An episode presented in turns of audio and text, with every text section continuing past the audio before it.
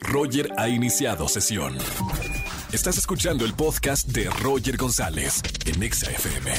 Seguimos en XFM 104.9 con Poncho Romo, nuestro doctor dinero para hablar de bienes raíces. ¿Cómo estamos, Poncho? Hola, ¿qué tal? Ya listos efectivamente de hablar de, los bienes raíces y de los mitos de los bienes raíces. ¿Tú has escuchado algo acerca de los bienes raíces? De que ¿Sí? tienes que comprar, que deja de rentar, algo parecido. Totalmente. De hecho, eso te quería preguntar. Conozco a gente que le va muy bien en bienes raíces. Mira, justamente el, tema de bienes raíces es complejo y no debemos de tomarlo como un todo o un nada. Es algo así como cuando nos dicen, oye, eh, invierte en el banco, invierte en una casa de bolsa. Pues sí, pero obviamente hay muchos tipos de inversiones. Bueno, cuando hablamos de bienes raíces sucede algo similar, porque luego hay ciertas ideas de que, oye, los bienes raíces nunca se deprecian. Y eso es algo muy curioso porque sí se deprecian. Eso de creer o la creencia de que siempre cuando tú compras un terreno, una casa, un departamento, un consultorio, lo que sea, que día a día va aumentando de precio, no necesariamente. Es decir, en el largo plazo sí sucede, pero como nosotros no estamos viendo el precio todo el tiempo, como es el caso del dólar, como es el caso de las tasas de interés que constantemente las noticias nos dicen, luego no nos damos cuenta que en muchas ocasiones cuando hay alguna crisis, por ejemplo, bajan de precio, tal vez es un bien raíz o un departamento que le pusieron eh, un segundo piso enfrente, entonces eso hace más ruido y hace que se deprecie. O por otro lado le pusieron una buena escuela muy cerquita, eso hace que se aprecie. Entonces, lo que estamos viendo el día de hoy es justamente el tema de los bienes raíces y cómo podemos sacarle el mejor provecho. Pero algo bien importante que también hay que cuidar que no debemos dejarnos llevar por el hecho de que tengo que comprar, porque luego eso nos causa ansiedad, nos causa algo de desesperación de decir, ay, es que mis papás ya habían comprado su casa desde que tenían mi edad o más, o cuando era más pequeño.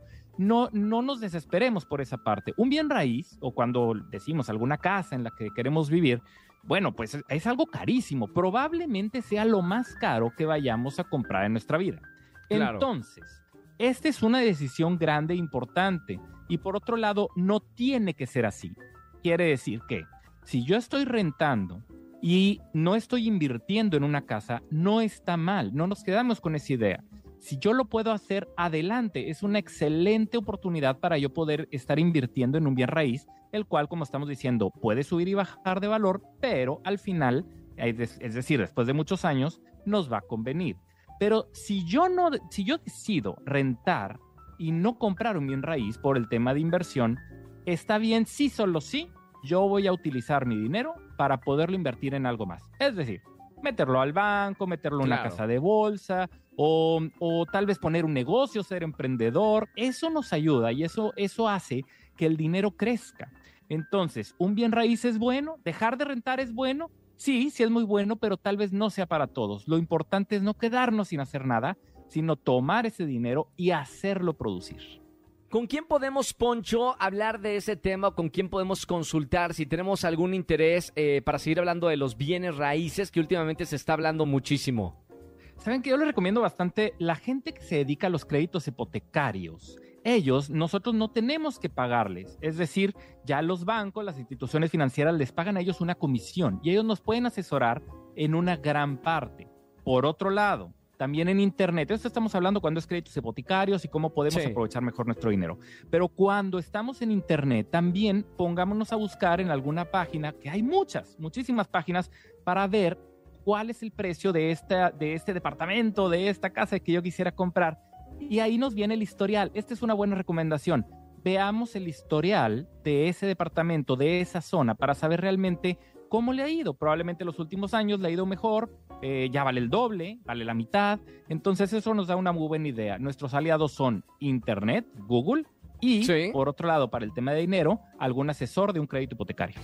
Buenísimo, Poncho. Gracias por estar con nosotros como todos los martes aquí hablando de temas de finanzas. Eh, esta sección para toda la gente que quiere eh, guardar su dinero, invertirlo, ahorrarlo, aprender a manejarlo. Más consulta, Poncho, en redes sociales te podemos contactar. Eh, ¿De qué forma? Nos vemos en Alfonso Marcelo R en Instagram, en Facebook y en Twitter como PM Finanzas. ¿Alguna duda financiera de finanzas personales? Aquí estoy. Muchísimas gracias, Poncho. Un abrazo, amigo. Igualmente, gracias. Hasta luego. Escúchanos en vivo y gana boletos a los mejores conciertos de 4 a 7 de la tarde por Exa FM 104.9.